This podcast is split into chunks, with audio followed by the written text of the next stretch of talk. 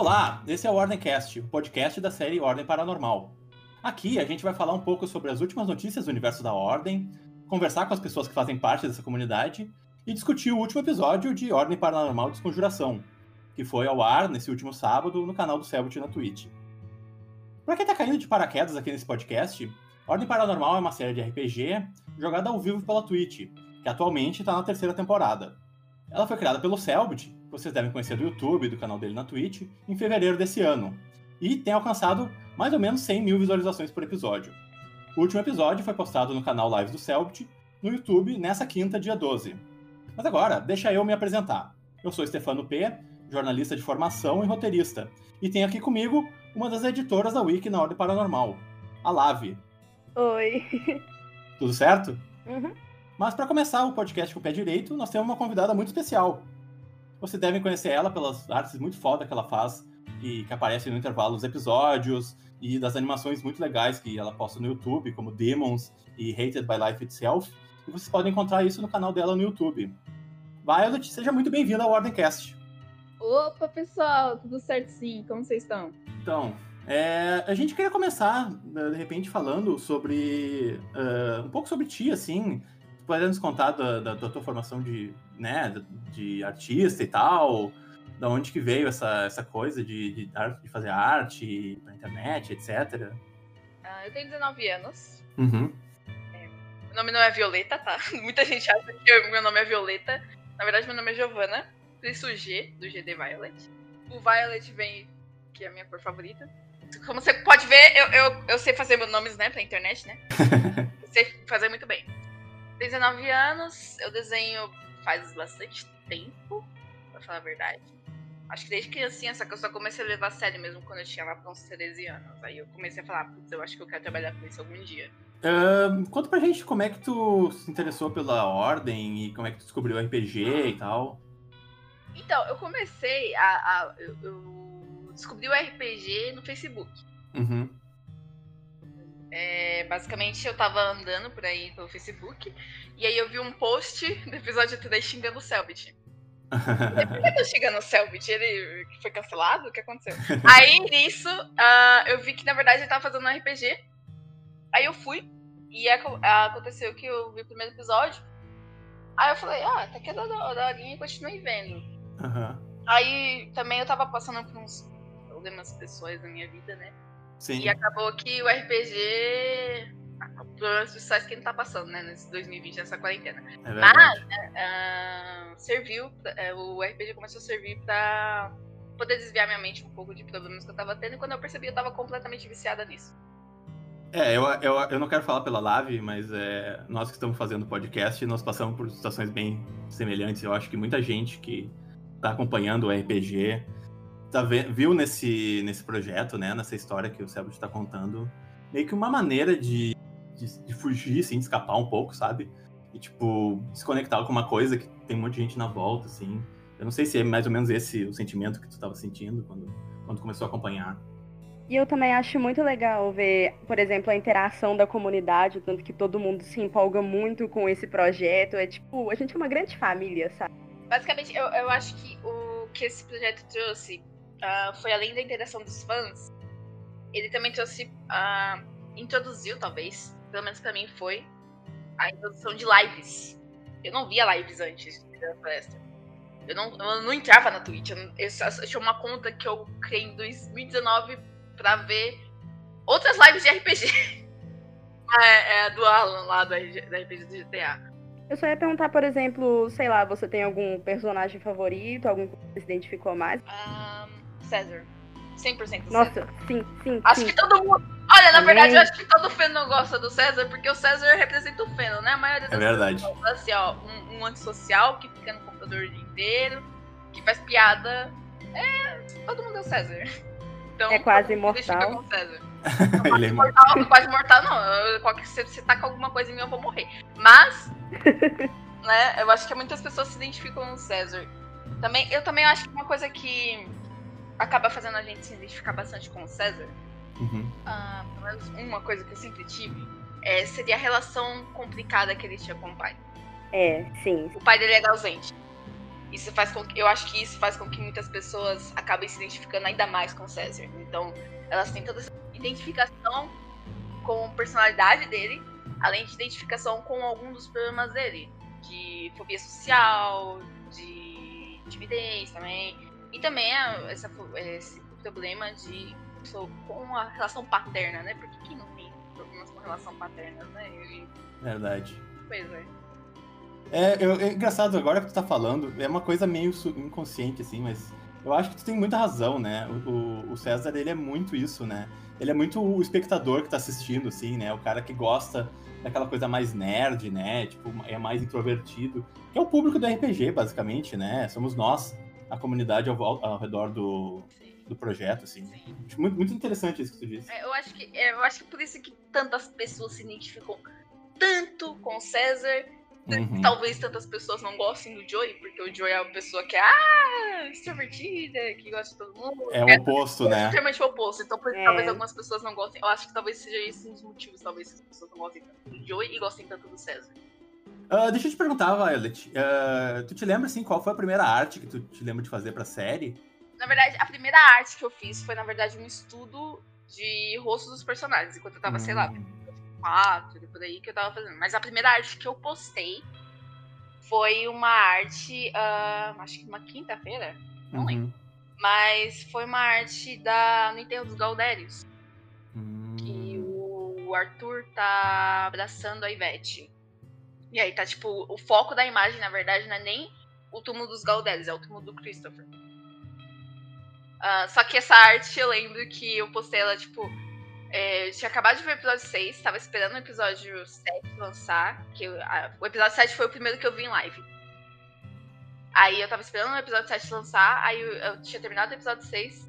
Aí eu fui, comecei a fanart. E nossa!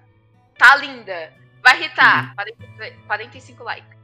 Eu nunca fiquei tão feliz na minha vida, porque eu não tinha nem like antes de seguir na palestra. Então, tipo, quando chegou no 45 likes, eu falei, meu Deus, a fama veio. eu nunca. Nossa, a fama veio. E aí. Aí que eu vi que realmente era um outro nível quando foi o episódio 7. Que no meio do episódio eu postei uma tirinha do Joey pedindo pro, do César tirar a roupa. E foi a primeira vez que eu, tipo, vi o que era realmente o poder do fandom, porque foi tipo a primeira arte minha que chegou a mil curtidas. Eu fiquei, e o poder do chip também. Não, não, não. É melhor você não falar sobre isso. você vai ser cancelada na internet. Tá bom, desculpa, eu não falei nada. Eu, eu fiz a, a, a, tirinha zoando a coisinha do César que tira a roupa e depois eu fiz um desenho do César com uma Coca-Cola, só que em vez de estar escrito Coca-Cola era gasolina. E também foi muito bom. E essas foram as três primeiras artes que eu lembro que eu postei. Ô, Violet, deixa eu te perguntar, já que tu falou do, do, do PMV que tu fez do Thiago e tal, uh, pode falar um pouco sobre a gente, sobre o processo de criar essas animações, né? Tipo, da é ideia por trás das duas animações que tu fez. Um processo de dor e sofrimento. uh,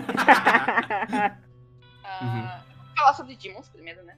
Uh, o processo de Demons foi, basicamente, eu já conheci essa música fazia uns anos. Sim. E, como eu tinha dito, Uh, o Segredo na Floresta ele apareceu na minha vida, acho que no pior momento da minha vida. Acho que eu não tenho, não tenho como falar. Foi o pior momento da minha vida. Uh, e nisso, uh, quando ele apareceu, eu, come... eu fiquei viciada nesse, no RPG e eu queria fazer alguma coisa para RPG. A, última, a única coisa que eu tinha feito antes, alguma coisa tipo, parecido com o PMV, foi para um jogo coreano. Hum. E eu tinha gostado muito de fazer. Aí eu, fa eu falei, mano, eu, eu, não sei o que deu em mim, mas eu, tinha, eu acho que eu tinha visto uma comic com é, a música Demons de Undertale. Eu falei, ah, vou fazer isso. E eu fiz. Eu fiz os primeiros 45 segundos daquela animação só porque eu queria. Não, eu não pensei, vou fazer um PMV gigantesco pra ser um vídeo gigantesco. Não, eu só falei, ah, eu quero fazer uma homenagem para essa história. E eu fiz. E eu postei eu, eu postei, tipo assim, eu literalmente eu, terminei, eu tinha terminado de editar e eu postei. E, por algum motivo, uhum. explodiu. A ponto do Calango ver, da, da Gabi ver, do Guache ver. Só que logo assim, logo em seguida eu falei, ah, talvez eu possa continuar isso. Sempre ficou na, na, minha mente, ah, talvez eu possa continuar isso. E aí, tipo, começou, tipo, do episódio 13, eu começou já, eu comecei a episódio 12, por aí, que eu já comecei a pensar, tá, como é que eu continuo esse, esse PMV? E aí, o processo de fazer um PMV é basicamente, você ouve a música umas 500 vezes, até você saber todos os beats possíveis, você saber tudo da música, você sabe, você sabe a letra, você sabe. Uhum. E aí você começa a imaginar um videoclipe, você passa na sua cabeça várias e várias vezes, e você fica imaginando o videoclipe várias e várias vezes até você ter uma imagem clara dele. E aí eu eu faço o que eu faço, eu escrevo. Uhum. Eu, eu tenho toda essa imagem do videoclipe e aí eu começo a escrever uh, um script e faço um storyboard. E aí depois do storyboard eu faço, eu vejo, revejo, vejo e revejo o storyboard várias, várias vezes. E aí eu faço um novo arquivo e aí eu começo a passar limpo o PMV. Começo a pegar algumas partes, colocar outras partes e tal. E aí pinto.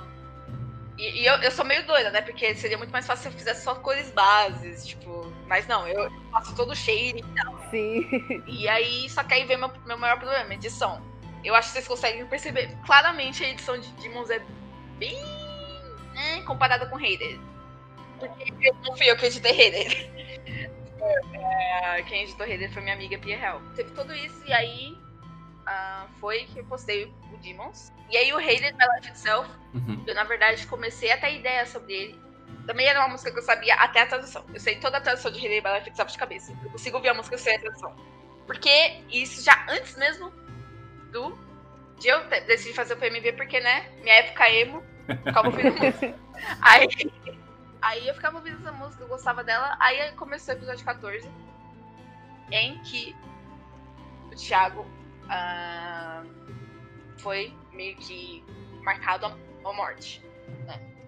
Ah, e eu tinha visto ah, o Hakim vendo o episódio 10. O episódio 10 de Segredo na Floresta, que ele não participou, ele viu live e ele falou sobre as motivações do Thiago e sobre como o Thiago queria ser um herói. E que se alguém tivesse que se sacrificar, seria o Thiago. Então eu já sabia dessas, dessas motivações do Thiago desde o episódio 10. Então já começou a ficar na minha mente. No episódio 14, essas motivações finalmente Uhum. se mostraram, né? E aí eu comecei a pensar nessa música. E na verdade, essa música eu só comecei a pensar nela como um PMV quando eu vi que existiam outros PMV sobre essa música. Hum, E aí eu comecei a pensar nela. Um dos, um dos PMVs que mais me inspirou foi um PMV sobre o fandom de um anime chamado Toilet Bond Hanako-kun. Que tem um PMV lindo sobre essa música. E tanto que eu ia fazer Releva Life Itself preto e branco. Mas porque eu vi esse PMV que era colorido, eu decidi fazer Releva Life Itself colorido. E também porque eu queria diferenciar. Uh, Demons foi completamente preto e branco. E eu, eu sentia que, como a gente tava. co- Como eu tava contando a mesma história, só que com a perspectiva do Thiago, eu acho que se eu fizesse preto e branco, ia, fi- ia ficar quase a mesma coisa que Demons. Então eu, eu tinha alguma coisa que diferenciasse Rei Life Itself de Demons.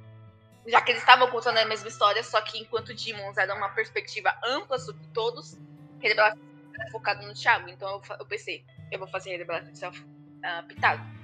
Eu tinha começado a fazer ele preto e branco, mas eu comecei. Aí eu fui e fiz pintado. Ah, e aí chegou o episódio 16, e aí foi realmente colocado. Thiago realmente era o herói. Aham. E aí, que depois do episódio 16, que eu fui e comecei a rascunhar o PMV. Eu já tinha a ideia dele, mas eu comecei a rascunhar ele, a escrever ele e a Sim. falar com a, minha, a ah, que virou minha amiga. A Pia Hell virou minha amiga por causa desse PMV. Legal. Ah, foi aí que a gente começou a conversar, e aí comecei a conversar sobre. E aí, desde ju- julho, né, que acabou, desde Aham. julho até o momento que lançou, a gente tava trabalhando nele. Claro, a gente não trabalhava todos os dias, mas com certeza a Rede Fixa foi muito mais difícil de fazer que Demons, porque tinha esse problema, né? Demons foi feito inteiramente por mim. Então as ideias sempre eram minhas, eu sabia exatamente o que eu queria naquela cena. Já a Rede tinha todo o problema que eu queria, às vezes eu queria alguma coisa e as ideias da Pierre não conseguia, e aí tinha que entrar em calma e tal. Entendi.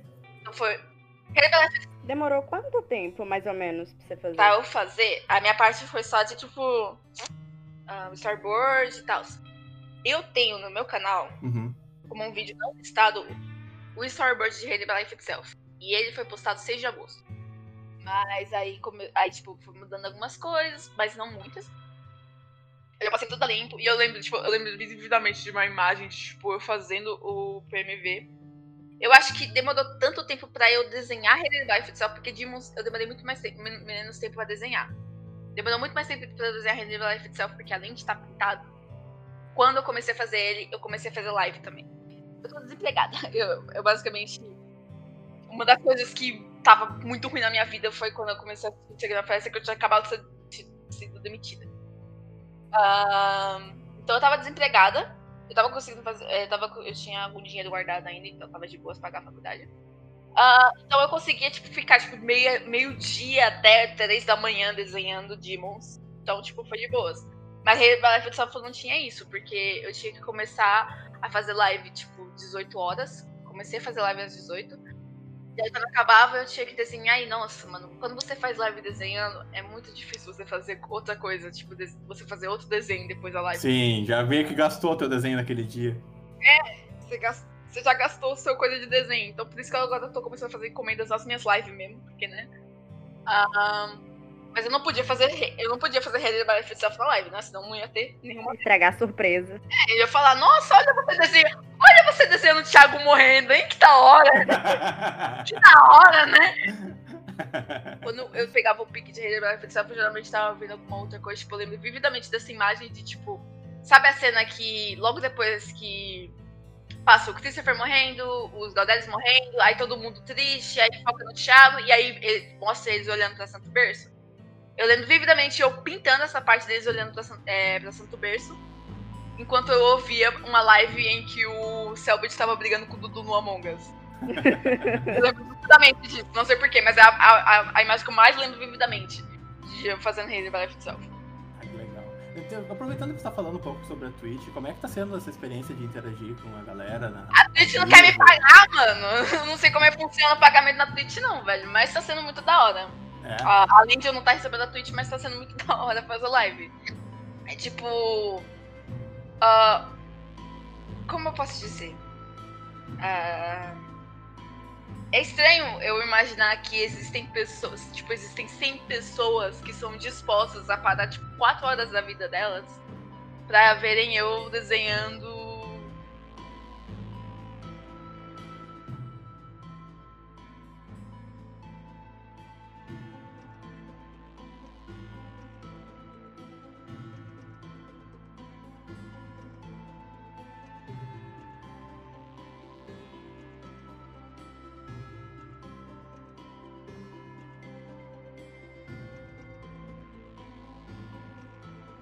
Fanart.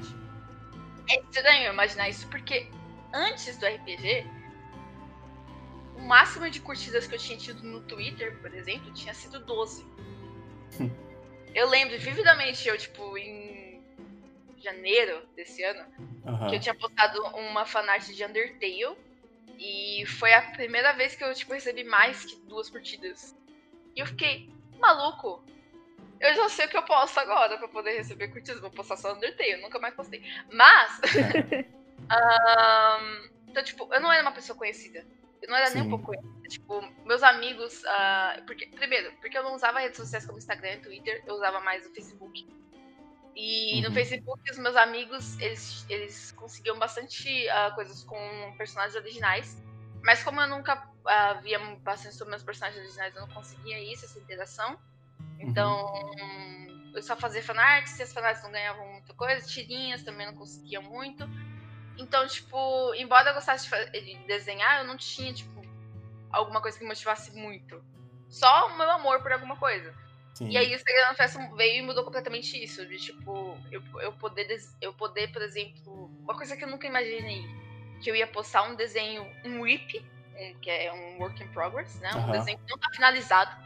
Eu nunca imaginei que algum dia eu ia postar um desenho que não tá finalizado de uma personagem minha, que ninguém conhece, e esse desenho ganhar, tipo, mais que 500 curtidas. Eu nunca imaginei que isso ia acontecer algum dia. E o RPG do Sabbath conseguiu proporcionar isso. Mas você merece. Sua arte é muito incrível. Eu acho muito lindo. É isso. Obrigada. A artista geralmente olha pra arte, porque, assim, uma, uma coisa. Uh, muita gente fala, nossa, o seu pôster, sabe aquela, aquele desenho gigantesco? Ah, aquilo. Nossa, aquele desenho é lindo. Eu queria mandar fazer um quadro daquilo pra botar no meu quarto. Mano, então, teve várias pessoas que ah, vieram no meu PV pedir, meu Deus, deixa eu é, imprimir, colocar no meu quarto. Mano, esse pôster, pra você ter uma ideia, foi o motivo do Selbit me seguir. Esse pôster, eu demorei quatro dias nele. Então, quando eu postei ele, eu não tava, nossa, eu tô muito orgulhosa desse trabalho. Eu tava, meu Deus do céu, eu odeio eu olhar essa droga. Eu já fiz mil erros. Ninguém vai gostar porque tem muito personagem. Mano, sinceramente, eu postei. Esse... Mano, eu acho muito engraçado porque a maioria das coisas que eu posto achando que vai flopar, nunca flopa. Aí as coisas que eu acho que vai irritar, nunca irrita. É, é sempre assim. Então, eu postei uh, esse, esse poster mano, odiando ele. Eu, eu, tipo assim, eu já tava, mano, droga, velho, esse pôster de ataque, tipo. Esse pôster 43. Eu, eu desenhei 43 figuras desse pôster. Contando com o Selbit, contando com os monstros, com tudo, tem 43 figuras lá. Uh, então, eu já tava imaginando, mano, como diabos eu achei que seria uma ideia da hora enfiar 43 personagens num desenho. Tá todo mundo junto e eu tô vendo um monte de erro aqui e ali, e eu só vou postar pra descargo de consciência. Uma hora depois, meu amigo, mano, o Selbit retweetou tua fanart, é o quê? tipo. Tendo um treco já. Mano, nossa, eu chorei nesse dia. Eu chorei muito nesse dia. Então, muito tipo. Legal. Uma coisa que você estava falando, eu acho que isso acontece muito. Artista geralmente não gosta da própria arte, porque a gente já passou 12 horas olhando aquilo, a gente já sabe todos os erros que aquilo tem, que a gente não consegue é, resolver porque a nossa arte não tá no nível que a gente quer que nunca vai chegar, né? A gente sempre quer mais. Então, tipo. A gente. Não, não, não que a gente sempre vai odiar. Tem artes que eu amo tanto a ponto de. Tipo, que eu gostei tanto a ponto de deixar como papel de parede. Tipo, se eu gostei da arte. Mas você sempre olha ali, ah, tem um defeito ali, um defeito aqui. Então, tipo, eu acho que é coisa de artista porque a gente fica muito tempo vendo uma coisa. Por exemplo, todo mundo fala que chora, nossa, sai rios de lágrimas vendo meus PMVs. Eu olho aqui e falo, maluco, essa parte tá errada. Só vê os problemas, né? Porque eu já vi aquele PMV umas 500 vezes, estando na minha cabeça, quando ali, então eu já tô tipo, meu Deus do céu, tá bom, beleza. Então, tipo, embora a gente se sinta orgulhoso do nosso trabalho muitas vezes, a gente já viu aquilo tantas vezes, tantas vezes, massivo, massivo, massivo, que embora a gente fique, nossa, que trabalho legal, a gente fica tipo, tá, mas e aquela partezinha lá? Por isso que é bom ter o, o apoio da comunidade, isso ajuda pelo menos no seu caso, pelo que eu percebi, ajuda você a lembrar que, sabe, muita gente tá gostando das coisas que você tá fazendo e que às vezes detalhes são só detalhes. Sim, tipo, eu nunca imaginei que algum dia quase 8 mil pessoas iriam gostar do meu trabalho. Eu nunca imaginei que eu ia conseguir uh, pessoas vendo meu trabalho. Tipo, claro, eu, eu tenho amigos artistas que sempre falam bem do meu trabalho, minha família sempre fala bem do meu trabalho. Mas quase nunca aparecia outra pessoa que eu nunca tinha visto na minha vida falando, nossa, que trabalho da hora, tipo, sabe? Então, tipo. Serena Floresta proporcionou isso, tipo, de, de eu ver que. Talvez a minha arte não seja tão ruim assim quanto eu imaginava. Que pessoas podem gostar do que eu faço, genuinamente. Ah, legal. Uh, gurias, vamos passar então agora para a discussão do episódio. Bom, esse último episódio foi o episódio, o segundo episódio dessa temporada da Desconjuração. E primeiro, primeiro eu queria saber de vocês é, o que vocês estão achando da temporada até aqui? Intensa. Eu tô com medo. Eu tô com muito medo. Eu tô com medo, eu tenho certeza que pelo menos metade daquele povo vai morrer. Que o Kaiser continue imortal, por favor. Olha, eu não vou colocar minhas cartas nisso, viu? Porque se a Erin a Eren em uma rodada perdeu 10 de vida, mano. Ah, mas na última sessão o Kaiser foi o único que terminou com a vida toda, né? Então, assim, o mas eu tô tá falando tá que, mas eu tô falando que, assim, ele terminar com a vida toda, ele tá com uma vida cheia, não quer dizer que ele nunca vai poder mais morrer. Porque vai que um, um exoterrorista. Não, um ocultista, né? Um ocultista. Um ocultista. Ah, um ocultista mete um 12 de dano, 13 de dano nele. Ferrou. Vamos esperar que não. É, não, mas tem, tem um pouco de lógica por trás disso, porque digamos que oh, tu pega um desses monstros grandes do RPG, tipo o Carniçal, o Deus da Morte, eles tinham isso, eles tinham os golpes que tavam, tiravam isso, 10, 12 de vida. Se o cara tira um. um tira um, uma, um desastre no dado e o cérebro tira um extremo, acabou, entendeu? O cara morreu de primeira. É, é uma coisa que eu, eu tava pensando, porque eu tava vendo a live do João. uh, às vezes eu acho que o, cérebro, o próprio cérebro disse isso, né? Tipo, se a cena precisar, ele pode trapacear um pouco de tipo. O Arthur, por exemplo, pra ele ter morrido pro minerador. Porque a, a, a picaretada ia matar o Arthur. Só que aí, em vez disso, ele foi e só tirou o braço do Arthur. Só tirou o braço do Arthur, mas. É melhor tirar o braço do crânio, né? Ah, então, tipo, pode ter algumas coisas assim, eu acho. Eu, na verdade, eu não acho. Eu acredito que. Eu tenho quase certeza que vai acontecer algumas coisas é, eu já percebi alguns momentos também que a gente não consegue ver os dados do Selbit, e isso é coisa de mestre de RPG. E, e ele deve jogar um, um, extremo e dizer que não que foi um normal, assim como quando ele precisa de um extremo, às vezes ele deve dar uma mentira. Isso é normal, né? Eu, eu é, então, eu só participei de um RPG na minha vida que eu tô participando. E eu não sou mestre, então eu não sei como funciona pro mestre. Eu também tô participando de um e eu também nunca fui. E eu espero tenho mais cristãs nesse, nesse RPG, sabe? Pra só fazer, sabe, aquela troca que o Selbit fez, pegar a Beatriz, opa, colocar a Beatriz aqui do lado e colocar o Telecistão ali na frente. Agora, eu vou falar, já, já que vocês estão falando de jogar RPG, eu, então, pelo jeito, sou o único que mestra aqui, né? Eu tô mestrando um RPG agora. E eu, eu posso dizer, assim, que é muito mais fácil de mestrar como o Selbit começou essa temporada, colocando um personagem do mestre entre os, os, os players e, né, meio que guiando eles, assim. Porque o que ele fez nas primeiras duas temporadas, simplesmente deixar os personagens soltos, é muito mais difícil. É muito mais difícil de, de fazer eles chegarem onde tu quer que eles cheguem, contigo, uh, né, simplesmente assistindo e, tipo, não podendo muito que opinar nas discussões que estão acontecendo entre os personagens. Eu achei, achei interessante nessa temporada ele ter colocado o Tristan no grupo, que eu acho que foi uma maneira nele de, de, dele de meio que não, galera, mas isso aqui, sabe? Dá aquela sugerida, assim. Uhum. Foi uma boa. É, tipo, basicamente, porque eu, eu, eu, não sei se teve. Eu não lembro se teve um momento assim, mas, tipo, basicamente ele falar: Olha, gente, vocês percebem que tem uma floresta pegando fogo. Aí, Exatamente. Eu, beleza, é. e vira. Então, tipo, condição seria: Gente, tem uma floresta pegando fogo. Aí, beleza. E aí a galera confia nele, entendeu? Como personagem. Então, tipo, é muito mais fácil de, de seguirem o que ele tá dizendo. Sim, sim. Sim. É porque se, se o mestre falar tem uma floresta pegando fogo, eu falo, ah, da hora, e eu saio. Mas se um personagem estiver falando, bora, tem que ir, né? É, exato. E aí, sei lá, e tem outro personagem que tá em apuros lá dentro, tipo, como aconteceu com a aranha. Tipo, eles queriam salvar o, o Thiago. Na verdade, o, o, a intenção do Selbit é que todo mundo fosse embora, mas os personagens viram que o, o Thiago tava preso dentro da aranha e ah, a gente precisa lutar contra ela para salvar ele. E foi meio que isso, foi por isso que aconteceu tudo aquilo, né? Ah, eu acho que ficou muito mais. Pelo menos. É, não, dá, não dá pra saber, né? Porque a gente não teve outra, outra coisa da cena, mas. Claro. A morte do Christopher foi muito da hora. Nossa, foi. foi, foi, foi de história foi muito da hora. E também lindo, assim. faz sentido os personagens não terem que. que não sa só saírem correndo. Tipo, meu amigo tá na bunda da aranha, você acha que eu vou ficar aqui? Exato. Você acha que eu vou correr? Meu amigo tá lá. Isso é uma das coisas que eu não sei, é uma das coisas que eu mais gosto, assim, é o como os, os players, uh, eles não jogam como se estivessem jogando um RPG, eles realmente, agora tem inclusive atores, né, participando do, do, do, do RPG, mas eles, tipo, eles jogam muito encarnados na motivação do personagem, pensando assim, o que, que o personagem faria nessa situação? Eu acho isso muito legal, isso deixa a história tão viva, né? Sim, e falando nisso, isso me lembrou muito justamente esse último episódio por causa da briga do trio. Nossa ah. senhora, aquilo acabou comigo. O pior é que eu tava fazendo um desenho, então estava tendo a briga, eu tava assim, mas tipo. um, uma coisa que. É uma coisa minha.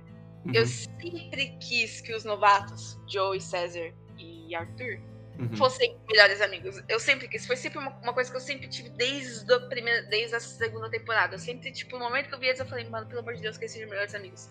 Só que meio que, né? Uh, meio que afastava, né? Tipo, Sim. o Joey meio que ficava sempre com a Liz, o, o, o César sempre ficava meio com o Thiago e o Arthur sempre ficava sozinho. Mas. Com a Ivete, ah, com a Jennifer. Com a Ivete, com a Jennifer. Também às vezes com a Liz. Mas, com a Liz meio que se afastando do grupo. E só ficando realmente esses três. O Thiago correndo. E só ficando esses três. Uh, eu, achei, eu achei muito da hora a forma como eles são. Como eles viraram realmente melhores amigos. Porque foi meio que a, o que aconteceu com a Liz e com o Thiago, né? A Liz e o Thiago passaram pela missão extremamente traumática que eu acho que a gente não para pra pensar o quão traumático foi a primeira temporada pra Liz e pro Thiago, né? Eles literalmente eles viram uh, crianças se matando, viram adultos torturando crianças, e também viram dois amigos deles morrendo, um sendo comido ao meio, que foi o Daniel, e o outro se matando por insanidade que foi provavelmente causada por eles, porque eles trataram o Alex como merda. Então, tipo, foi extremamente traumático isso. E isso fez. E é, como eles saindo juntos, isso fez eles, eles ficarem juntos. E o Segredo da Festa, a, o final do Segredo da Festa foi extremamente traumático dos personagens. A Liz, eu não consigo nem falar o quão traumático foi pra Liz, né? Ficar 22 anos. Inimaginável que, passar pelo que ela passou. No né? primeiro dia, eu já achava uma forma de me matar. Desculpa, eu não conseguiria. Nossa, eu, eu também. Ela ficou, ela ficou 20 eu ia, eu ia achar uma forma de me matar. Eu, achava, eu, ach, eu acharia, mano. Eu nem que eu tivesse que morder a língua a ponto de sangrar até a morte. Eu faria, mas eu não ficaria lá 22 anos. Mano, eu, eu mordia. Mano, eu, eu teria um almoço de Deus da Morte, ia morder a mão dele, não sei o que eu ia fazer, mas eu ia. Eu, eu, eu ia. Nossa, eu ia. Eu só ia. E ali ficou 22 anos presa. Numa posição extremamente desconfortável. É verdade. O que, que isso não vai fazer pra coluna dela ainda por cima, né? Ninguém fala sobre isso. Ainda mais que ela tá velha, coitada. Uh, não sei nem como é que a Alice conseguiu correr depois daquele episódio. Exato, imagina, imagina tu passar 22 anos. É que, é que tá, tem um aspecto meio sobrenatural na coisa, né? Porque é. ela também não tava comendo, nem dormindo. Então, tipo, tinha alguma coisa meio que mantendo ela viva daquele jeito, né? Uh, o Thiago, eles viram o Thiago. Maluco, ai, eu nunca me sobre, mas. Uh, a outra já se emocionando. eles viram o Thiago envelhecer e, tipo, só gritar pra eles correrem e tal. E, tipo, a gente já viu. O César, ele sempre corria. E ele, era, ele, ele falou, ele era extremamente egoísta, ele não queria passar pela dor, pela dor da perda novamente. O Joey se culpava pela morte dos amigos. E o Arthur se sentiu inútil. O quanto eles devem ter sentido trauma no momento que eles tiveram que literalmente abandonar o amigo deles. Então, tipo, foi uma experiência extremamente traumática. Além de tudo, quando eles saíram, eles viram pessoas inocentes pegando fogo por causa deles. Sim, um deles quase enlouqueceu, inclusive. Né? Sim, é, o Joey literalmente olhou pra ele e falou: o que, que foi que a gente fez? Então, tipo, ver eles tendo como uma base um no outro, ao mesmo tempo que eu acho muito da hora, também acho muito perigoso. Uh, uh, eu tô com muito medo. Eu também tô. Bandeira mas, vermelha. Bandeira vermelha, mas, tipo, era uma coisa que eu sempre quis. Eu sempre quis que tivesse um momento entre os três que eles foram extremamente amigos. E, tipo, um dos únicos momentos que eu lembro disso que aconteceu, que foram só eles, eles sendo extremamente amigos, foi, tipo, o episódio 8, em que o, o, o Arthur desmaiou, o, o César foi tacar o travesseiro e desmaiou junto, e o Joey foi desmaiou com a cadeira e tudo. Então, tipo, desde aquele episódio eu já falava, maluco, mano, aí tem um potencial de amizade. Uma amizade verdadeira. E, tipo, eu tô muito feliz que, por exemplo, agora eles estão tendo essa amizade verdadeira, eles estão sendo, tipo, melhores amigos. E você não sabe o grito que eu dei quando começou a, a, a o encerramento uhum.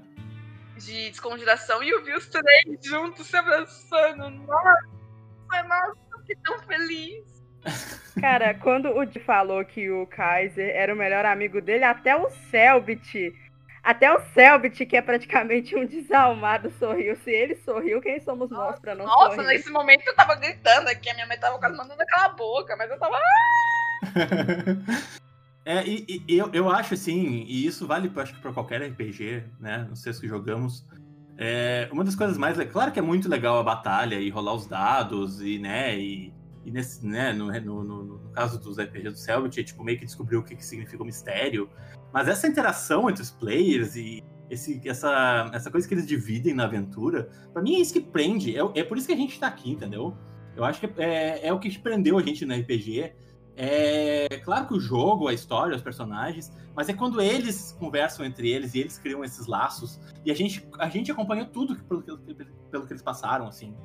Então, tipo, quando a gente vê uma cena dessas, que nem a cena do final ali, entre o Joe e o César, é meio que fosse uma recompensa pra gente, assim, ó. Tipo, ó, vocês viram por que, que eles estão nesse lugar que eles estão, sabe? A gente acompanhou todas as etapas da, da amizade deles até eles chegarem ali. Eu achei muito legal que eles, uh, ao, nesse hiato, o Joey tava meio longe e eles meio que cobraram ele disso, sabe? Tipo, isso aí é, deixa, deixa a história muito mais legal, assim, tipo, o conflito entre eles e depois eles resolvendo. Eu achei isso muito legal. Sim, tipo, a gente realmente, a gente viu desde o início. A gente viu desde o início mesmo a amizade deles. A gente viu o Joey e o César se conhecendo, junto com o Joey e o, Arthur, o César e o Arthur se conhecendo. A gente viu uh, o César dando um tiro no Joey, a gente viu. Sim, a gente sabe da bagagem que eles têm, né? A gente sabe de toda a bagagem. Sim. Eu acho que é uma coisa que o Sabit tinha falado. Uh, o personagem pode ter a backstory mais triste possível. A gente só vai se conectar muito com ele se alguma parte dessa backstory acontecer durante o RPG, porque a gente vai estar tá participando. Exatamente. Tanto o Joey, quanto o César, quanto o Arthur, eles são esses três personagens que tiveram essa bagagem no RPG. Eles têm bagagem atrás. O Arthur perdeu a família dele num acidente, a mãe e o irmão. O Joey perdeu os três amigos antes. O César uh, não era próximo com o pai, e a mãe dele provavelmente morreu, né? A gente não sabe o que aconteceu com o César. Mas pelas palavras parece que ela morreu. Então tem isso, mas, mas tipo. As, as maiores bagagens deles aconteceram no RPG. Isso. Enquanto a gente assistia, né? César viu o pai dele falando eu te amo e morrendo, e ele não conseguiu falar eu te amo no mesmo, na hora. Ele acabou machucando o próprio amigo dele com a arma. O Joey. Um, a gente viu o Joey literalmente perder a sanidade e perder a personalidade toda animada dele. Viu ele levar um tiro, viu ele matando gente ficando mal com isso. A gente viu o Arthur literalmente passar por a maior desgraça possível. Uh, perder a família, ficar com uma agarrada na cara, perder todo mundo, ficar sem o braço. Então, tipo, a gente sabe, a gente viu toda a bagagem deles no RPG. As maiores, pelo menos. Então, tipo, as coisas que mais traumatizam eles a gente viu no RPG. As coisas que mais motivam eles a gente viu no RPG. Então, isso faz com que a gente se conecte muito mais muito mais. Tanto que eu acho que eles realmente eles sempre foram os personagens que eu mais me conectei com RPG. Embora eu gostasse muito da Liz e do Thiago, eles tinham, eles tinham muita bagagem atrás. Então, o, com o Arthur, o Joe e o César, como a gente conseguiu só ver as bagagens dele no RPG, a gente se conecta mais com eles. Então, tipo. Embora, não que eu não goste da Liz e do, do Thiago, tanto que, né? Eu adoro eles. Só que tem isso, da bagagem ser demonstrada no RPG. Então, tipo, eu acho muito bom que eles tenham sido demonstrados no RPG. Eu amo muito eles, eles são meus meninos. E se eles morrerem, eu vou chorar. Muito. Muito mesmo. Já tô guardando um dinheirinho extra pra terapia, porque eu vou precisar. Você, você faz parte da Wiki, né? Sim, faço. Só falando pra vocês da Wiki, hum. que quando eu entrei na Wiki, tipo, uns dois dias depois que acabou o RPG, e eu vi a cruzinha no lado do nome do Thiago, eu chorei. Eu chorei! Eu falei, ah, não! E como eu vi a cruzinha lá do Thiago, real. eu falei, não! E eu chorar, mano. Se foi você que colocou, sabe que você me fez chorar. Não, não fui eu, mas assim, passar pela página dele dá, dá uma dorzinha na alma. Gatilho. Gatilho. Dança, dança gatilho, dança. dança. Ai, ai. Uh, vamos falar de mais alguns momentos do episódio, assim. Eu não sei se vocês têm algum que vocês queiram ressaltar. Teve um que me marcou muito, que eu achei muito legal, que é outro momento dramático, assim. Que foi a. Eu gostei muito de quando a, a Beatrice e o, e o Fernando conversaram na van. E ele contou para ela o, a história dele. Eu achei aquela parte muito legal. Bom, o maior plot twist pra mim do episódio foi eu saber que o corpo original era do. Era do Luciano. Luciano, porque Nossa, eu tinha certeza que era do Fernando, porque é. o Fernando é o que passa mais tempo, então achei que era. Não, eu, eu tenho um negócio pra perguntar a vocês. O que, que vocês acharam do Selbit meio que entregando que ele tinha uma dupla personalidade no primeiro episódio? Porque ele chamou o Fernando de Luciano durante todo o episódio, antes dele revelar que ele tinha uma dupla personalidade. Tipo, eu já tinha percebido. Ah, tá. Ele, então ele, ele tem, são dois personagens. Porque, por que, que ele tá chamando ele de Luciano? O, o, personagem do Luiz tá falando num cara chamado Luciano. E ele tá tipo, ah, ô Luciano, digo, Fernando. E toda vez era isso, toda vez. Era tipo calango falando, oi minerador. Quer dizer, é, exatamente, é a sim, mesma sim, coisa. eu pensei na mesma coisa. Exatamente. Nossa, eu tava maluco, sabe? De não ato falho. E olha aqui, olha, o Calango teve uma desculpa, né? Ele descobriu esse segredo. Sim, foi logo assim. É, né? O Selbit. Mas enfim. Tá, tu imagina também o Selbit com aquele um milhão de coisas que ele tá fazendo ali ao mesmo tempo, um, abrindo o mapa, mexendo o personagem. Como é que. Eu não sei nem como funciona a cabeça desse homem.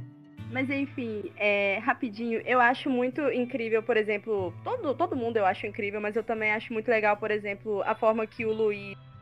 Eu consegui sentir, assim, a dor dele quando ele falava Nossa, foi do, do demais. Fernando e do Luciano. Eu, deu, deu dorzinha. Deu dorzinha. uma das coisas que eu mais gostei é, foi isso, tipo. ah, você consegue ver o quanto amor tem Uhum. entre Luciano e Fernando mesmo, eles literalmente agora sendo a mesma pessoa, entre aspas, né? Ah, e, mano, dá pra ver. ah, dá pra ver e dá pra se identificar bastante com o Fernando. Porque o Fernando, ele é uma pessoa medrosa, ele é uma pessoa que não queria estar ali. E Ele tá fazendo. E, tipo, ele era pra estar morto. Ele. E, e o, o. Literalmente o amor da vida dele, né? O, o noivo dele, o esposo dele. ahn, foi e perdeu o próprio corpo pra poder salvar ele. Então, tipo. Obviamente, mesmo que o Luciano possa falar pra ele várias vezes, não, você não tem nenhuma dívida comigo, o Fernando obviamente pensa que tem. Então, porque é humano você pensar que tem, pô, mas se a pessoa dá o corpo dela pra mim, velho, maluco, eu tô in- internamente em dívida com essa pessoa. Ah, e o Luciano, o Fernando tem isso, tipo, eu achei muito da hora ele ter também todo o. a coisa interna dele de tipo, mano, e se ele parar de me amar? Entendeu? Nossa, isso foi muito legal, é. Foi muito bonito mesmo. Porque a gente tem que pensar que eles, que eles não têm contato entre eles, porque eles não estão na consciência. Eles, não, eles nunca interagem, né? Eles só interagem com as pessoas e as pessoas interagem de volta com eles. Porque quando ele troca de personalidade, ele, ele. Ah, o Fernando foi embora e agora chegou o Luciano, entendeu? E eles não têm mais esse contato, assim, que é. Nossa. Aí Sim, tipo, ele, ele- eles têm essa insegurança, porque ele não sabe mais o que, que o Luciano pensa dele, porque ele não tem mais contato com esse cara. E assim, tipo, a, a gente sabe que é impossível. Não, não é impossível, mas a gente sabe que é bem provável que o Luciano não pare de amar o Fernando. Porque o, o Luciano fez o, o- o ato de amor que eu consigo. maior que eu consigo pensar. Ele literalmente deu o corpo dele pro Fernando ficar. E passou um ano, ele literalmente perdeu o controle do corpo dele, mas mesmo assim ele ainda se preocupa extremamente com o Fernando. Então, obviamente, ele ama muito o Fernando, mas também é muito compreensível esse medo que o Fernando tem. Tipo, mano, e se eu estiver fazendo alguma coisa de errado e ele parar de me amar? O que, que eu vou fazer? O que, que eu vou fazer? Eu, eu tipo, eu teria muito esse coisa. Nossa! Exato, é muito, tipo, é muito humano, né? Todo dia que eu tivesse um tempinho, eu ia escrever. Desculpa, pelo amor de Deus, ama ainda, por favor. Sem contar que, tipo assim, por exemplo, quando eles estão numa missão, por exemplo, o Fernando, ele não tá carregando, por exemplo, o peso da vida dele. Não é só a vida dele que ali É. tá em risco. É a do Luciano também. Então eles, eles têm que cuidar dos dois ao mesmo tempo, mano. É muita pressão emocional. É verdade. Não, eu, eu te- teve um momento que eu achei muito bonitinho, que foi a, a Beatriz, que nem conhece ele, tipo, tava conhecendo ele naquele dia, falando, ah, eu tenho certeza que ele, que ele te ama, assim, tipo. Eu achei muito bonitinho aquele momento, assim, dela de, tipo, de, tipo, não, calma, tá tudo bem, tá? A gente vai, a gente vai conseguir. Porque se fosse uma pessoa, fosse talvez outro membro da equipe, estaria, tipo, ah, tá, não tá nem aí. Mas ela é muito querida, sabe? Ela ainda, tipo, é muito novata, muito, muito amorzinho, né? Tipo, deu pra ver o quão personagens que são interpretados pelos atores podem brilhar. Nossa, tá louco, né? Não, e, tipo assim, embora, embora, tipo, eu acho que estão todos interpretando muito bem, ator é ator, né? É, não, eles conseguem puxar alguma emoção. Apesar de que eu vou dizer uma coisa, não é puxar o saco do nosso personagem preferido, mas o Calango anda dando um show nesses meu últimos Deus. episódios. Ai, gente, olha, gente, eu sou. Olha, eu sou um pouco. É melhor não falar, porque assim, eu sou muito. Nossa, ai, Entendo, entendo. eu, eu adoro. Eu adoro o César Kaiser. Ah, César, né? Falou que pode ser César, falou Agora é, agora aparentemente não, não, não Agora eu posso falar o nome que eu sempre falo. Ahn, Chaleira. César. O, fa- o chaleira não é. Cha, É chaminé, chaminé. Chaminé, isso, chaminé. chaminé, né? Tá dando. o chaminé eu acho, eu acho muito incrível o personagem e a tradução do Calango é extremamente incrível. Dá pra ver o quanto ele se coloca no personagem. Não, ele puxa assim. Quando aca- acabou a, a cena da, da batalha, que o, o, o César tava meio que tendo um ataque de pânico, assim, fumando cigarro ali. Nossa, eu achei aquilo ali muito legal, muito bem pensado, porque é exatamente o que o personagem tá passando, né? Tipo, olha tudo que eles viveram. maluco. Mano, ele não consegue mais olhar, olhar nos olhos das É, eu pessoas. achei Ele isso muito criou. legal também. Eu achei isso muito Ele legal. criou o Chris, que é aquele trenzinho que detecta os trens sobrenatural. Mano, quando eu vi a sigla, eu pensei, ah não, você vai se Gatilhos ferrar. Você não podia fazer isso comigo.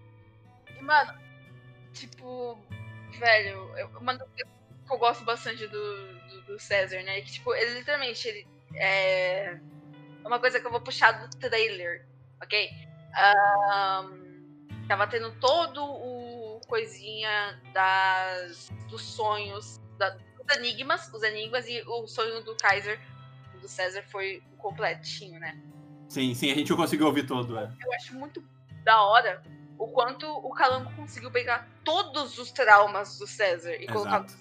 Ele pegou um, o trauma de, tipo, uma O caverna, frio. frio, do- da caverna, Fobia social. da aracnofobia, da fobia social e do pai. Ele conseguiu pegar tudo isso e colocar num sonho de, tipo, ele tá numa caverna, que é um, uma, um coisa de trauma dele. Ele vê várias silhuetas que estão rindo dele, fobia social. Além de que ele vê várias aranhas, aracnofobia. Ele, tá, ele sente frio, mas isso não se parece incomodar ele, o medo do frio. E o, a, todos viram a imagem do pai dele, que foi a pessoa que ele não conseguiu salvar. Então, tipo.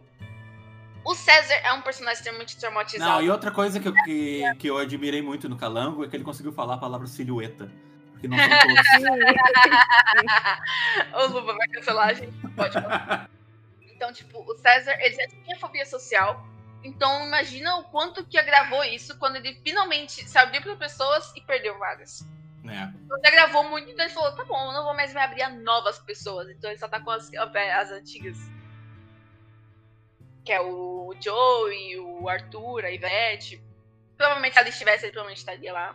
É, mas ele nunca se deu muito com a Liz, que é uma coisa que eu sempre achei interessante, assim. Ele nunca se É. deu tão bem com a Liz, eu acho que porque os dois têm personalidades bem parecidas. Eu acho que os dois têm um potencial para ser meio que os líderes da equipe, assim. E eu acho que, de repente, foi isso que meio que. Aliás, agora, eu nem sabia te dizer quem é o líder da equipe. Tipo, tá meio que todo mundo, cada um indo pro lado. Tipo, a, a equipe meio que tá dividida em dois, eu acho. Os novos e o, o trio. Mas, tipo, uma coisa que eu acho que poderia bastante, pelo menos uma coisa ah, a Liz, ela se conectou com o Arthur por causa que ela provavelmente sente uma dívida com ele, porque ele é novato e tal, e lá no Segredo da Floresta. O, a Alice se conectou com o Joey porque ela salvou ele, a Alice se conectou com o Thiago porque eles eram melhores amigos. Eles viveram tudo aquilo junto. Ela não tinha se conectado com o César. Ela, ela- ela meio que só, tipo, ah, amigo e tal, mas não se conectou. Eu tinha pensado lá em O Segredo da Floresta que uma forma que ela podia se conectar com ele foi a forma que ela começou a se conectar com ele. Porque a Liz, até o episódio 4, ela não tinha se conectado muito com o César. Ela só se conectou com ele quando ela viu ele chorando pelo pai dele. Porque ela, obviamente, se viu chorando pela mãe dela. Porque ela é uma pessoa muito presa nas mágoas dela, né? E nos erros que ela cometeu. Sim, ela é uma pessoa presa muito no luto. É. Então, verdade. por isso que ela se conectou tanto com o Arthur, tanto com, com o Joey, tanto com o Thiago. Todos eles passaram por luto. Então, por isso que ela começou a se conectar com o César só naquele episódio, porque ela viu ele se coisando com luto. Então, Interessante. tipo, Secreto da Floresta, eu tinha até feito uma comiczinha, que seria uma comiczinha de basicamente a Liz chegando no César e falando pra ele ah, meus pêsames. Ela falando sobre o luto dele e como é triste que ele não te- esteja tendo tempo dele pra ter o luto dele. Porque imagina, em uma semana você perder teu pai, depois você vê um monte de gente morrendo, depois você vê seu melhor amigo morrendo, você vê todo mundo morrendo ao seu É. redor. Você nem teve o tempo pra processar a primeira morte que foi da pessoa mais importante da sua vida, seu pai. Verdade. Então, tipo, eles não tiveram. Nem ele, nem o Arthur tiveram esse tempo de processar a morte das pessoas mais importantes pra eles. Tanto o Arthur e o César estavam fazendo um monte de piada no Segredo da Floresta. Mesmo que eles tivessem acabado de ter um, um dos maiores lutos deles. Eles não estavam tendo tempo pra ter luto. Então eu achei que uma coisa que poderia muito. Eu ainda acho. Uma coisa que poderia muito ah, conectar a Liz e o César seria isso, do luto. Porque a, a Liz ela passou 10 anos de luto pela mãe dela. A Alice teve muito tempo pra ter luto. E o César não teve tempo nenhum. Então, tipo, eu acho que isso poderia ser uma coisa que poderia conectar bastante eles. Que infelizmente não conseguiu ter em Segredo da Floresta. O máximo que teve foi, tipo, eles compartilhando traumas. E a cena do César, pra onde a gente veio. Nossa, nessa aí. tá- Nossa, essa aí é gatilho total, né? Ai, tipo, ai, eu acho ai. que sim. Ah, eles encontrarem a Alice com vida, né? Sim. Eu acho que eles já vão estar conectados. Porque a Alice se conecta com quem tem trauma com ela. Então ela já tá conectada com eles por causa de Segredo na, de- por causa de Gil, Festa, por causa de Santo Berço. Então, tipo, se. ti- é, já, e o César já vai estar conectado com ela, porque ela, provavelmente, o César só olha na cara da Ivete, Uhum. do Arthur, do Joey e da Alice. Provavelmente ele só olha na cara dessas, dessas quatro pessoas. E dá pra perceber isso, por exemplo, com o César sendo Kaiser e tentando a todo momento fazer com que os novatos falassem Elizabeth, não falassem Liz. Aham, exato. Muito mais frio, né? Liz ele fala Elizabeth. Mas isso pra mim deu, parece uma impressão de que é, aconteceu alguma coisa nesse meio tempo, sabe? Porque ele, tipo, dele tentando meio que se distanciar dela. Eu acho que é mais porque ela sumiu, né? Não, mas na verdade, eu achei que foi mais. é, eu acho que, pelo menos, o que eu interpretei foi mais que os novatos estavam chamando ela de Liz. E o César tava. Vocês não conhecem ela, então ele tava. toda hora, Elizabeth. Tanto que quando ele. Pelo menos pelo que eu lembro, ele tava falando Liz. Aí quando ele viu que os novatos estavam falando, chamando ela de Liz, ele, chama, ele começou a chamar ela de Elizabeth. Você fazer os novatos chamar ela de Elizabeth? Pelo menos foi uma interpretação minha, que eu, eu posso estar completamente errado. Tipo, vocês não têm o direito de chamar ela de Liz, vocês não conhecem ela. E tipo. E ele também. Ele tava falando com o Arthur, ele só. É, ele tava muito tipo, deixa eu e o Arthur ir lá, deixa eu e o Arthur ir lá, deixa eu e o Arthur ir lá. Só com, quando o. O Tristan come- com- forçou muito ele, só, ah, não vai você não, que você parece um mendigo. Aí que. Aí que ele falou, tá bom, tá bom. Mas, tipo, tava muito ele, deixa eu e o Arthur ir lá, que ela conhece gente e tal. Então, tipo, eu acho que embora eles estejam distantes, ali seria uma das pessoas que o César com certeza olharia nos olhos. Interessante. É, eu fico curioso pra saber. Eu, eu ainda acho que sempre existiu uma animosidade entre os dois, assim, que é uma coisa que vai muito dos, dos dois jogadores, acho, de- do que, que eles criaram pros personagens, tipo, da relação que eles dois tinham. Parece que os dois sempre tiveram, tipo, um ciúmes do Thiago, assim. Eu- Pelo que eu lembro, uma live, a própria Gabi já disse que a Liz ah, se- sentia, pelo menos, Ah, um pouquinho de ciúmes do Thiago e do faz sentido. dos amigos, sendo que, tipo, ela, ele é meu melhor amigo. Tanto que, Uhum. tipo, eu acho que, ela fez essa, eu acho que ela fez essa live no episódio 13, aham. e aí no episódio 14 ela já começou o episódio, tipo, Thiago, você é meu... Não, não, ela fez essa live no episódio 12, e aí começou o episódio 13, Thiago, você é meu melhor amigo. Meu Desliga melhor amigo. Meu, meu, Meu. melhor amigo. Então, tipo, eu acho que ah, uma das coisas também que faz com que o César e a Liz não tenham se conectado tanto seja que eles são muito parecidos. É, eu concordo total. Nossa, concordo muito com isso. Então, tipo assim, ó, dois iguais não se muito com isso. sabe, mais com mais Total, total. ligação. Embora eu acho que eles possam ser bastante amigos, eu acho que ah, teve isso, tipo, a Liz se conectou bastante com o Arthur porque o Arthur é literalmente completamente o oposto dela. Joey também. E, tipo assim, a Liz é toda séria e o Thiago era, tipo, minha querida! Então, tipo, Sim. Eu acho que o, o resto do, do time, o, o Joe e o Arthur, eles são muito coração, assim. E a Liz e, o- e o César, eles são mais cabeça. E aí eu acho que é isso que, que não, não fecha entre os dois. É que os dois se veem muito um no outro, assim. E, tipo, eu acho que isso tem tanto potencial pra fazer eles virarem grandes amigos. Uhum. Só que porque as personalidades não estão se batendo, eles acabam não fazendo isso de, sabe, ter o primeiro passo de conexão. Interessante. E, tipo assim, são amigos, mas, tipo, tá, eu com o Joe e você com o Arthur. Algo assim. Tipo, Aham. O- embora eu acho que eles ainda possam virar grandes amigos. Eu quero que eles virem grandes amigos. Já que eu já tive, já que eu já tive o meu, meu tão sonhado trio de melhores amigos, eu quero que eles. que a, a- outra coisa que eu espero é a Elizabeth e o César sendo amigos grandes, amigos também. Por isso que eu não quero que a Alice seja morta, pelo amor de Deus. Então, era isso que eu queria perguntar pra vocês. O que, que vocês acham que aconteceu? Onde é que tá essa véia? Ah, mano, eu acho que a véia tá entre os ocultistas, sabe? Só pra meter o pau neles, tipo, sabe? Ah, nossa, eu com certeza não sou a traidora, kaká, só psh, meter a faca ali. Sabe, sabe o que, que eu acho que vai acontecer? Eu- uma teoria que eu já lancei até aqui na, na comunidade. Eu acho que um- vai começar um episódio só com a Liz. E a gente vai ver a investigação dela antes de ela descobrir as coisas, entendeu? Tipo do manancial. Exato, tipo um episódio de flashback como o do, do Manancial. Da equipe Kelvin. É, da equipe Kelvin, isso. Eu espero, eu quero ver mais sobre a Alice. Uhum. Eu não acho justo ela morrer. só morrer, assim. É, eu, eu- tenho certeza que ela tá viva e, tipo, não faz nem sentido eles anunciarem uma nova temporada com uma personagem que já morreu. Tipo, a, a- a- a personagem morreu entre uma temporada e outra, não faz sentido nenhum, né? Mas é uma personagem tão importante que é a única que tá, tá viva desde o começo da série. Sim, mano, a Liz ela tem um impacto muito grande. Então seria até muito sacanagem se simplesmente se livrassem dela. Tipo, ah, não. Não, não, não faz sentido. Eu sei que tem muita gente que teoriza isso, mas pra mim não faz sentido nenhum. Eu, eu, eu só, o que eu espero é que ela seja a Liz ainda, entendeu? Que, tipo, sei lá, que ela não tenha virado uma ocultista e que não. Tipo, ela seja a mesma pessoa que ela era, assim. Mas eu espero. Eu, eu, eu acho que se a Alice estiver do lado dos ocultistas é porque ela tá sendo uma impostora pra eles. Tipo, tá sendo Ah, a... ela tá infiltrada. É. Vai ser legal mesmo. eu, eu duvido, pelo menos, que a Alice estaria como ocultista, sendo que os ocultistas têm vivido a vida dela. Sim, cara, tipo, os ocultistas tiraram tudo dela. É... Teve o acidente da mãe dela, o melhor amigo dela. Não, não tem como, cara. É, não, faz sentido, faz sentido. Mas sei lá, né? Eu, eu, eu penso assim que, tipo, é, de repente, no meio desse trauma. A gente não sabe ainda o personagem do Hakim também, tipo. é, Pelo amor de Deus, estranho. cadê o personagem do Hakim? Padre! Deixa eu orar! Padre! Quem é esse homem? Eu já amo ele, eu nem sei o nome dele. Eu quero rezar. É um Amém. padre. O Hakim falou que não é um padre, eu acho, né? É, parece que é, eu ouvi falar que ele disse que não é um padre. Aliás, tipo assim, uma coisa que eu meio que teorizei um pouquinho na minha cabeça, pode ser coisa da minha cabeça, mas tipo assim, eu percebi que tem tipo uns símbolos ou alguma coisa assim na mão dele, então talvez ele já tenha sido envolvido com, com ocultismo antes ou alguma coisa assim.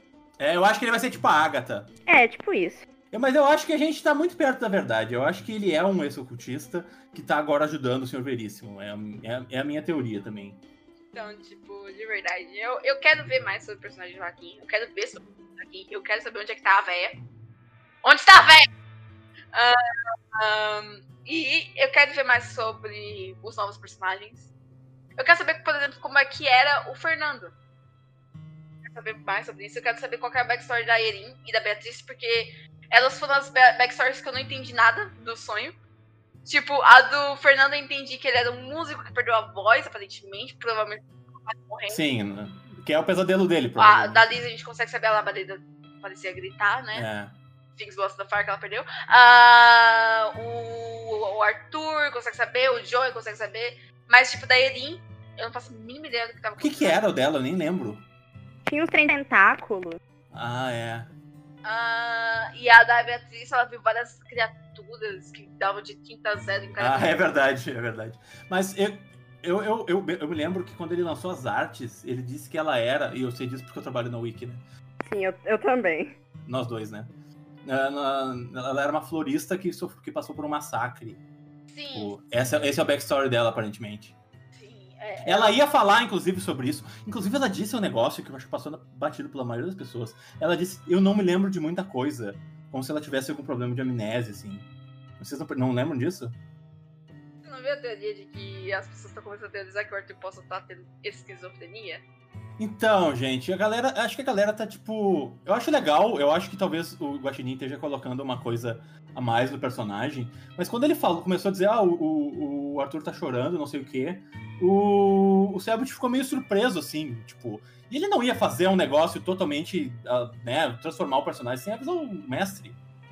Então, mas assim, Hum. o Selbit é um ator também, né? O cara deve ter um DR. Não, não, ele não. É. Naquele ponto ele não me engana. Não, aquilo ali ele não me engana nesse ponto. Tô acostumada já com aquele cabelo do Maidi. Se não engana. Tu já viu a internet filme? Ele não é ator. Eu não acho que Arthur esteja esquizofrênico, porque, sei lá, esquizofrenia envolve muita coisa, tipo, paranoia, às vezes a pessoa tá vendo coisa. Eu acho que ele só, tipo, sei lá, às vezes, por É o exemplo, trauma, é tá o trauma. tendo muita, muita crise de choro. Ah, Essa teoria começou por causa da paranoia do Arthur com a porta. Mas, então, mas aí que tá, isso é outra coisa que foi o mestre que colocou. Eu acho que não é. Eu acho que o Arthur era a pessoa que tava mais perto da porta e o, e o, e o Selbit precisava dar a entender que tinha gente passando no corredor, entendeu? Acho que, acho que realmente tinha alguém naquela porta. Eu acho que era paranoia do Arthur. Eu Mas, acho que não. Seria legal, mas eu acho que não é. Então, sobre o episódio de desconjugação, acho que Uhum. uma das coisas que mais marcou foi a Derin, né? Não tem. É, foi, não, foi realmente. Que na cena final ela foi. Você é imortal. Nossa, Foi muito. Não, a cara de todo mundo, quando eu tava reassistindo, a cara de todo mundo quando ele fala, não, você agora pensa que é imortal. Todo mundo, meu Deus do céu, o que, que vai acontecer com essa mulher? No momento que começou, você é imortal, eu falei, fudeu. Perdemos. Sabe, aquele meme do, do Vegeta olhando pra cima, chorando, perdemos. Perdemos, perdemos, perdemos. A mina, mano, eu, eu, eu, eu, fiquei, eu fiquei tensa, mano, porque do nada o Arthur começou a se coçar, levou 4 de dano, a mina foi direto que tem uma doida. Nossa. Nossa. Não, e deu pra ver que, tipo, ele gastou todas as magias que ele tinha nela, né? Tanto que no final ele saiu correndo pra morder o Arthur. Porque já tinha gastado, tipo, acho que todos os pontos de magia, que é uma coisa que provavelmente vai ser introduzida nessa temporada, né? Os personagens têm magia. Eu, eu, eu espero que os personagens tenham magia, tenham alguma eu coisa. Eu acho que vai ter, eu acho que vai ter. Vai ter, porque Enigma do Medo. Enigma do Medo se passa depois. Verdade. Desconjuração. E, por exemplo, a Mia já usa magia até lá e tem a Agatha dos anos 30. Eventualmente eu acho que eles vão usar. Eu também acho. Nossa, imagina, hein? Arthur metendo uma magia do ocultista. Então tá, Gurias, muito obrigado. É, Lave, né? Como sempre, vai estar aqui conduzindo o podcast com a gente. Uhum. E Violet, obrigado por aceitar participar. É, nossa, a conversa não acaba mais mesmo. Uh, a gente quer tu de volta, assim que, que for possível, para continuar debatendo. Semana que vem nós vamos ter um outro convidado para falar sobre a, mais coisas do, do, do, do fandom mesmo, né? Da comunidade. Uh, quer deixar aqui as suas redes sociais pra galera te procurar e, e ver as suas artes? Uh, se você pesquisar GD Violet, quase tudo você vai me achar. Twitter, GD, uh, GD underline Violet com dois T's. Instagram, GD Violet. Facebook, YouTube também é GD Violet. Twitch também é GD Violet. Facebook também é GD Violet. Então, você vai conseguir me achar. Uh, muito obrigada pelo convite, primeiramente, né? E, e uh, uma coisa que eu tô pensando bastante é quanto esse RPG tá sendo algo gigantesco. Eu tô muito ansiosa pra ver as próximas coisas, não só pelo plot, pela história, e também porque o quanto esse RPG foi capaz de mudar minha vida em cinco meses. Eu quero saber o quanto mais ele pode mudar a vida não só de mim, mas de outras pessoas. Porque a comunidade é extremamente unida, porque a gente tem uma própria hashtag no Twitter, então a gente sempre tá, tá unido. E eu acho que tipo, esse RPG tá abrindo muitas portas de oportunidades para várias pessoas. Eu vi, por exemplo, o Orangiro, eu acho que é um dos maiores exemplos de porta de oportunidade. Ele literalmente era um fanartista e virou artificial, né? Uh, então, tipo, esse RPG tá abrindo bastante portas, uh, não só para mim, abriu várias portas para mim. Eu, eu consigo encomendas facilmente por causa desse RPG. Eu consigo também participar de vários projetos por causa do RPG. E eu sei que várias outras pessoas estão tendo essa mesma experiência que eu. Não só artistas, como escritores, como outras pessoas. Várias pessoas estão conhecendo RPG por causa do RPG. O Selbit está abrindo um, um caminho para o Brasil, né? Porque gente, nos Estados Unidos, o pessoal, por exemplo, tinha Critical Role. Então, tipo, o Selbit está fazendo não só o Selbit, todo mundo, né, que tá participando, estão fazendo algo extremamente incrível, que com certeza vai ficar na história da Twitch. Uh, e eu tô ansiosa para ver o que mais o cabelo do Marbi pode proporcionar pra gente e proporcionar para ser incrível como sempre tá sendo. Com certeza. Então tá, gente, muito obrigado. É, fiquem atentos então para os próximos episódios. É, a gente vai estar disponibilizando aí nas, nas, plataformas de podcast. E semana que vem nós vamos estar de volta com outro convidado que vai ter muito a acrescentar para a gente na nossa discussão. Valeu, tchau! Falou! Valeu!